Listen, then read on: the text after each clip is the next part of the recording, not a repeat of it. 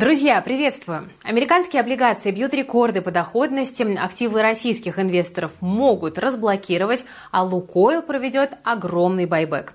Это и многое другое мы обсудим в нашем сегодняшнем обзоре рынка. Вы смотрите Инвест Фьючер, с вами Кира Юхтенко. Ну и перед тем, как мы начнем, друзья, я вам напомню, что нужно обязательно подписаться на наши телеграм-каналы для инвесторов. Первый – это телеграм-канал If News, который читает даже моя мама, потому что там у нас выходят новости без политики, которые влияют на ваш кошелек, а которые помогают вам зарабатывать. Ну и второй канал – это If Stocks, канал, который ведут аналитики из нашей команды, и там они делятся своими наблюдениями и идеями по рынку. Ссылочки на каналы есть в описании к этому видео. Если вы хотите быть эффективными в инвестициях, то очень рекомендую подписаться.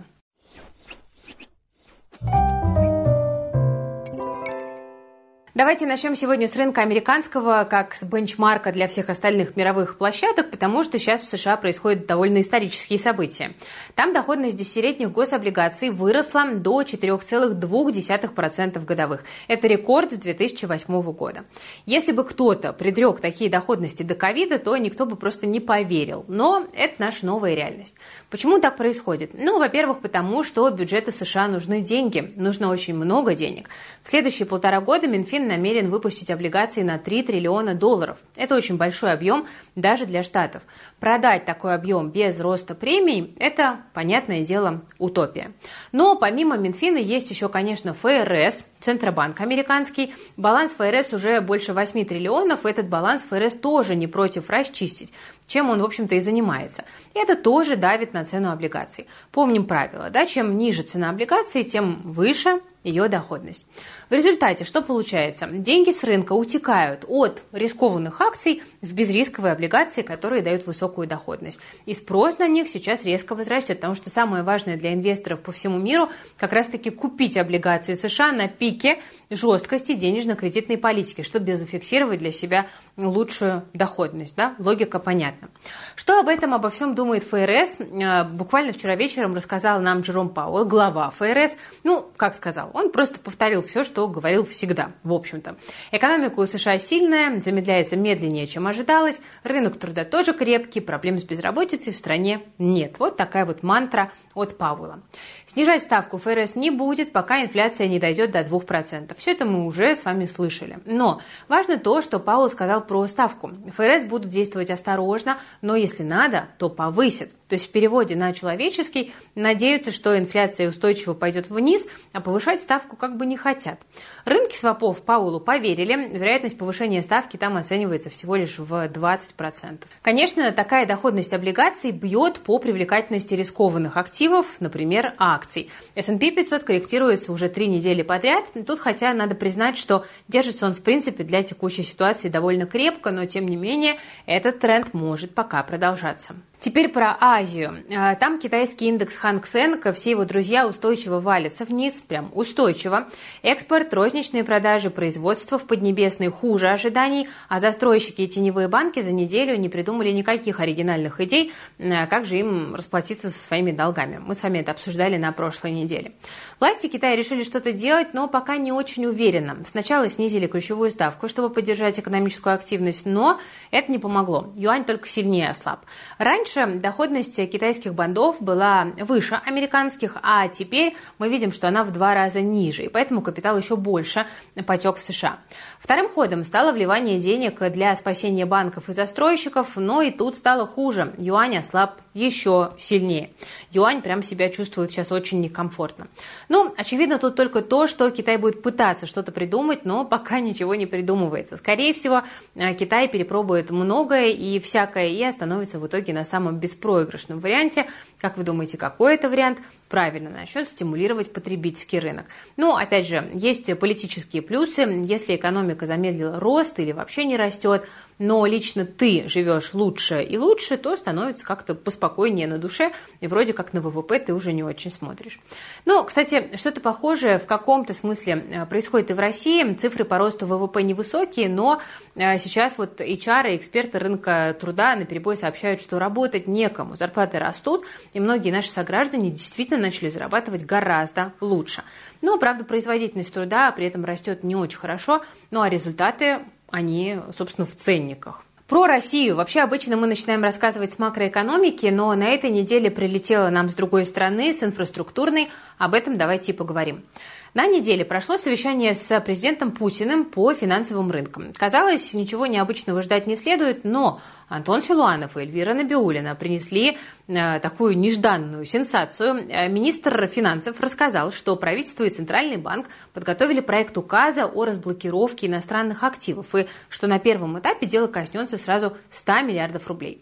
Предполагается, что иностранцы смогут забрать свои активы со счетов типа С, ну а наши получить деньги за иностранные активы. Потом сообщили совсем приятную новость. Якобы сначала разблокируют активы самых маленьких инвесторов, у кого портфели меньше 100 тысяч рублей. То есть вот прям розница, розница. У такого инвестора, как правило, нет денег на юристов, да, в этом нет просто экономически никакого смысла, но зато, зато таких инвесторов очень много. И Силуанов считает, что заблокированы активы 3,5 миллионов россиян на полтора триллиона. ЦБ вообще называет сумму в 5 и 7 триллионов. Немножко расходятся показатели, но как бы очевидно, что это крупные суммы, а, которые раскиданы по маленьким инвесторам. Брокерам таким планом в целом рады. Инвесторы бы тоже порадовались, но есть проблема. Никто все равно не понимает до конца, как это будет работать. Потому что вот Financial Times пишут, что западным властям э, никто как бы никаких предложений не делал. И о каком вообще обмене идет речь, непонятно. Пока мы писали этот сценарий, э, то же самое, кстати, сказала и Еврокомиссия уже официально. Как это будет выглядеть юридически с учетом санкций, ну, пока не очень понятно. Но даже если механизм утвердят, то, смотрите, у мелких инвесторов на то, чтобы искать за рубежом а, партнеров, ну, понятное дело, да, нет ни времени, ни опыта. Как они будут друг с другом общаться, интересно ли западным инвесторам это вообще.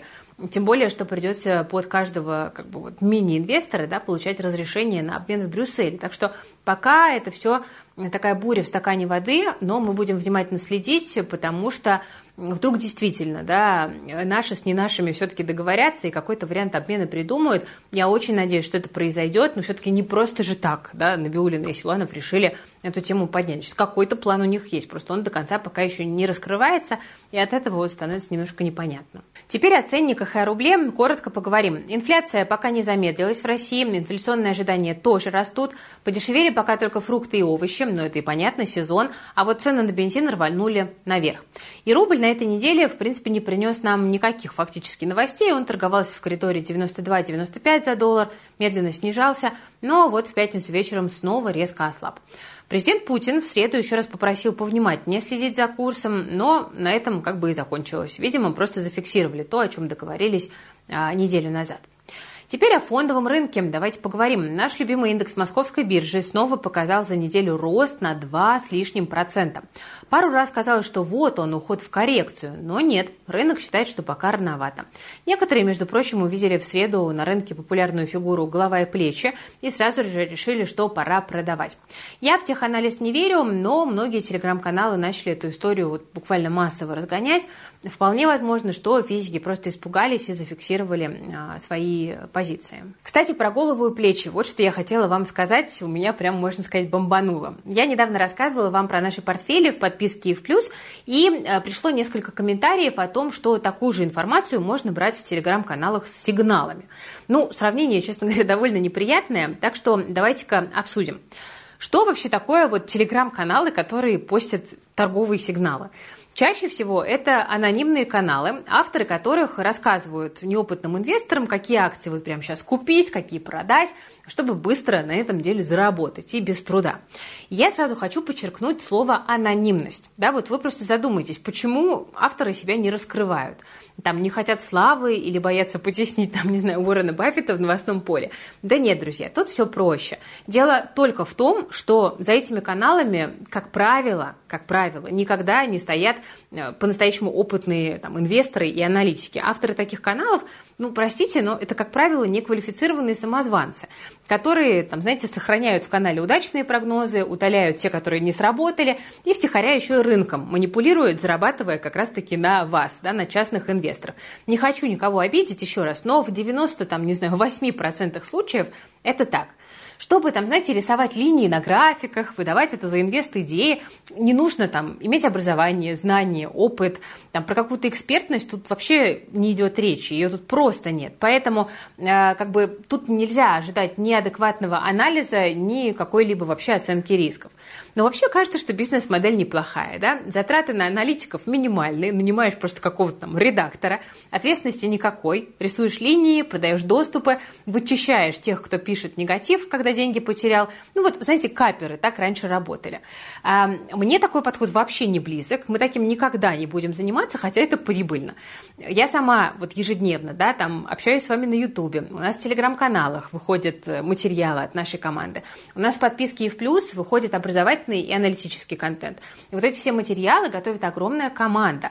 Мы не прячемся там за псевдонимами, за электронными голосами, потому что у нас очень экспертная, сильная команда, и мы отвечаем репутации нашего бренда, которую мы выстраиваем уже там сколько, 7 лет мы ее выстраиваем.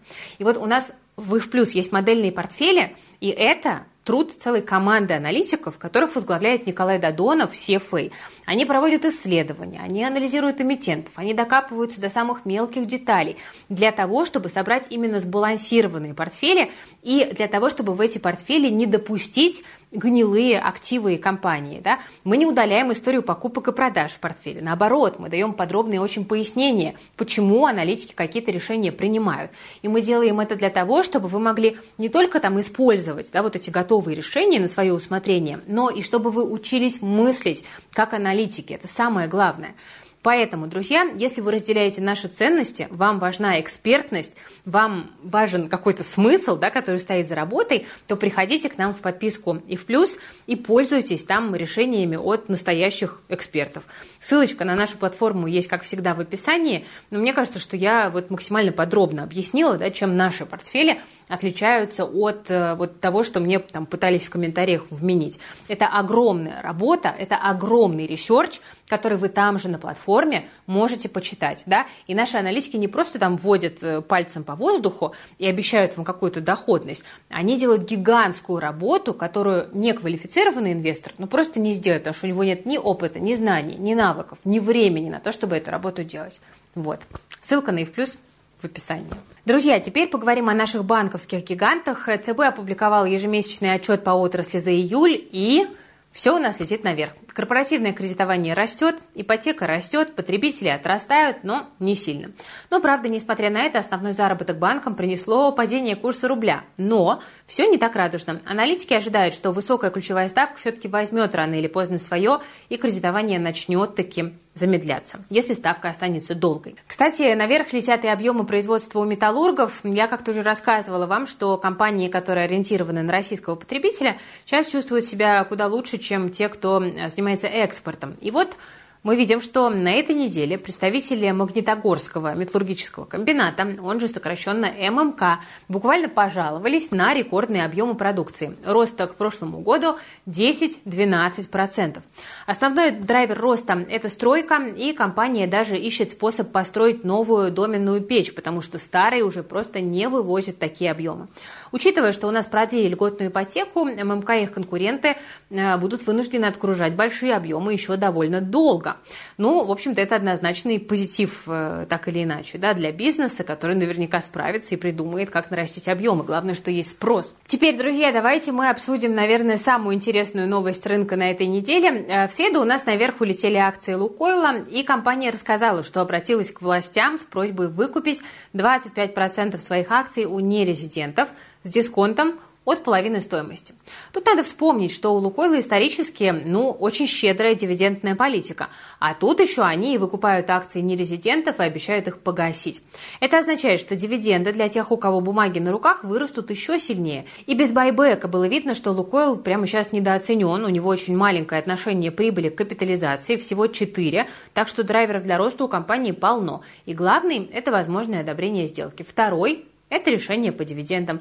Если сделка пройдет до конца этого года, то дивиденды могут быть очень щедрыми, там выше 720 рублей на акцию, так что ждем. Ну, если Лукойл у нас ворвался в повестку быстро и внезапно, то от других компаний новостей ждали по плану. Но прежде чем перейду к отчетности, расскажу вам смешную и такую немножечко авантюрную историю.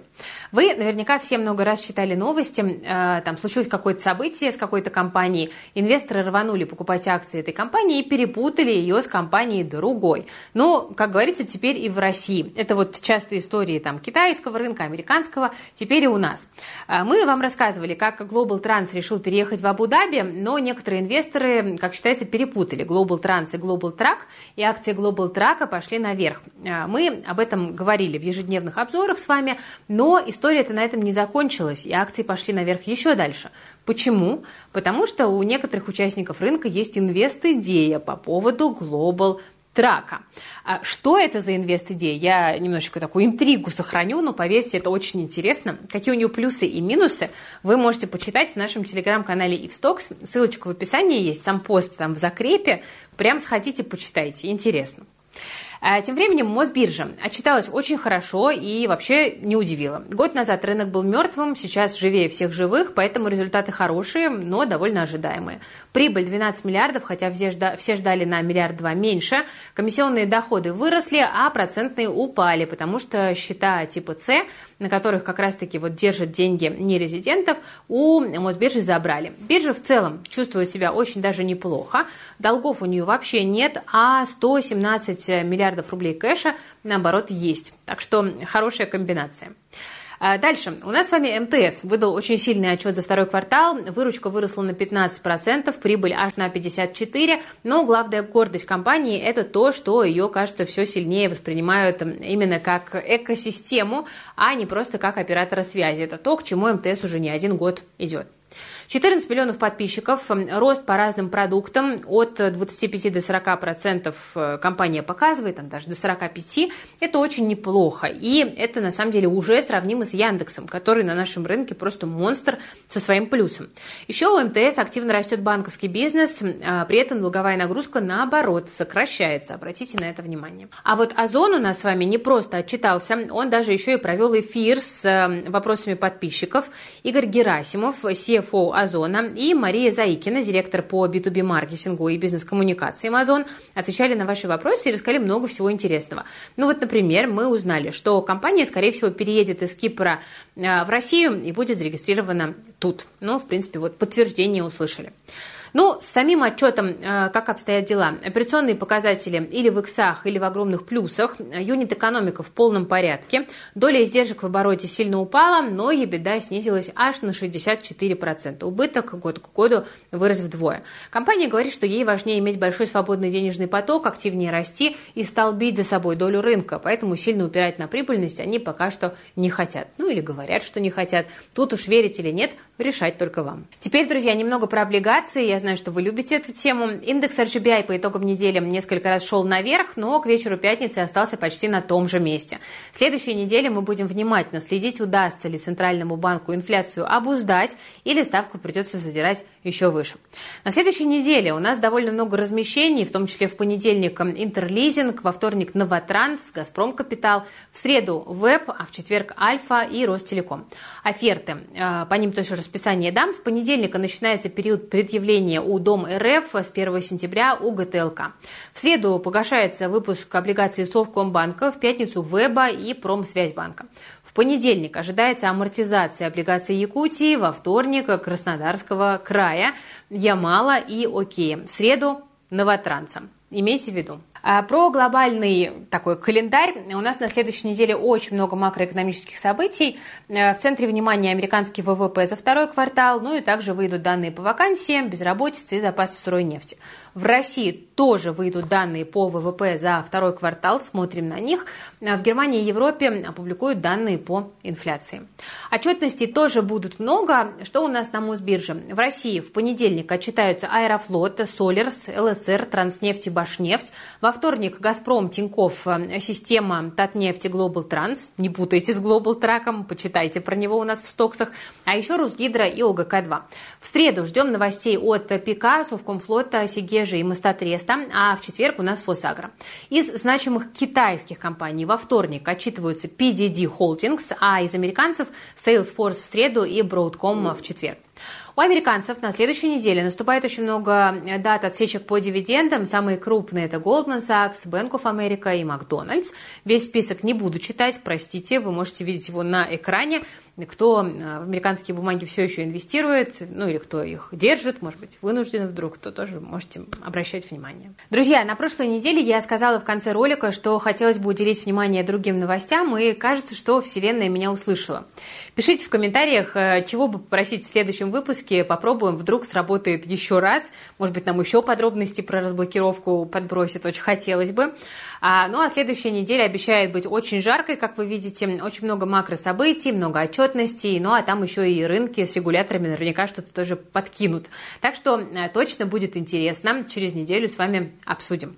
Спасибо большое, что досмотрели до конца. Мы по-прежнему ждем от вас отзывов на эту рубрику, пожеланий, комментариев и даже критики. Как вы видите, мы отвечаем и реагируем. Ссылочка на ИФ Плюс с нашими образовательными курсами, в том числе курсу по облигациям, да, прекрасному, который мы недавно там перезапустили, со статьями от наших аналитиков, с разборами компаний, с модельными портфелями, на которые вы можете ориентироваться. Это все есть в описании к этому видео. Просто переходите и присоединяйтесь, если хотите быть разумным инвестором. Только таких мы и объединяем в рамках нашей философии сообщества ИФ Плюс.